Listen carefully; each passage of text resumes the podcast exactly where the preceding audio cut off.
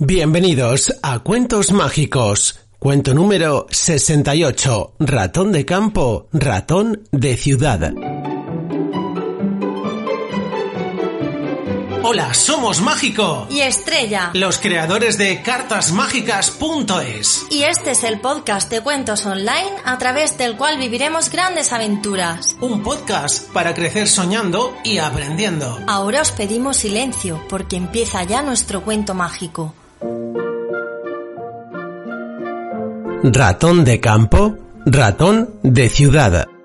Érase una vez un ratón que vivía en el campo y cuya vida era muy feliz porque tenía todo lo que necesitaba. Su casita era un pequeño escondrijo junto a una encina. En él tenía una camita de hojas y un retal que había encontrado le servía para taparse por las noches y dormir calentito. Una pequeña piedra era su silla y como mesa utilizaba un trozo de madera al que había dado forma con sus dientes. También contaba con una despensa donde almacenaba alimentos para pasar el invierno.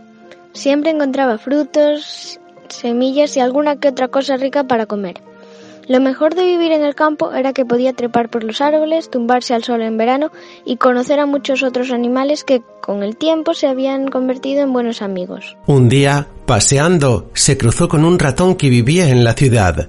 Desde lejos ya se notaba que era un ratón distinguido porque vestía elegantemente y llevaba un sombrero digno de un señor. Comenzaron a hablar y se cayeron tan bien que el ratón de campo le invitó a tomar algo en su humilde refugio.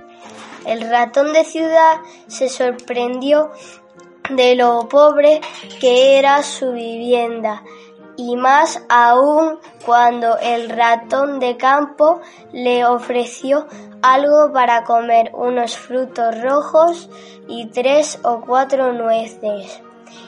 Te agradezco muchísimo tu hospitalidad, dijo el ratón de ciudad, pero me sorprende que seas feliz con tan poco. Me gusta que vinieras a mi casa y vieras que se puede vivir más cómodamente y rodeado de lujos. A los pocos días el ratón de campo se fue a la ciudad. Su amigo vivía en una casa enorme, casi una mansión, en un agujero que había en la pared del salón principal.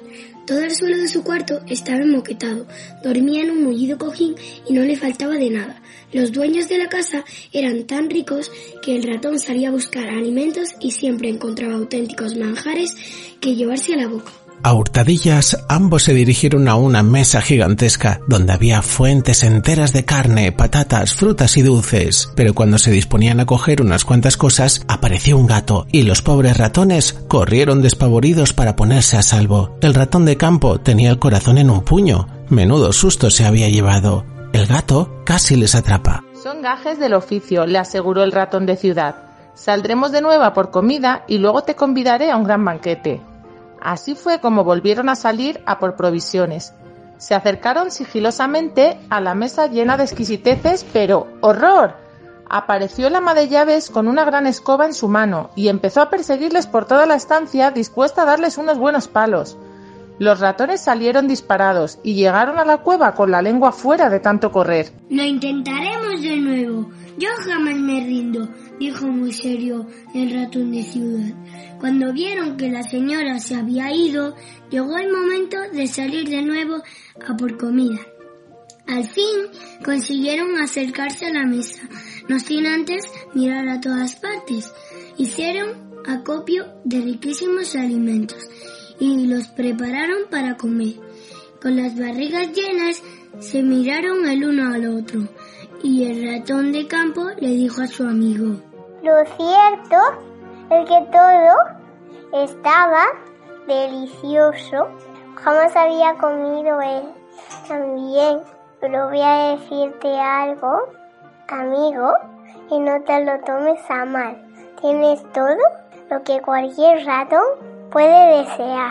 Te rodean los lujos y nadas en la abundancia. Pero yo jamás podría vivir así, todo el día nervioso y preocupado por si me atrapa. Yo prefiero la vida sencilla y la tranquilidad. Aunque tenga que vivir con lo justo. Y dicho esto, se despidieron y el ratón de campo volvió a su molesta vida donde era feliz.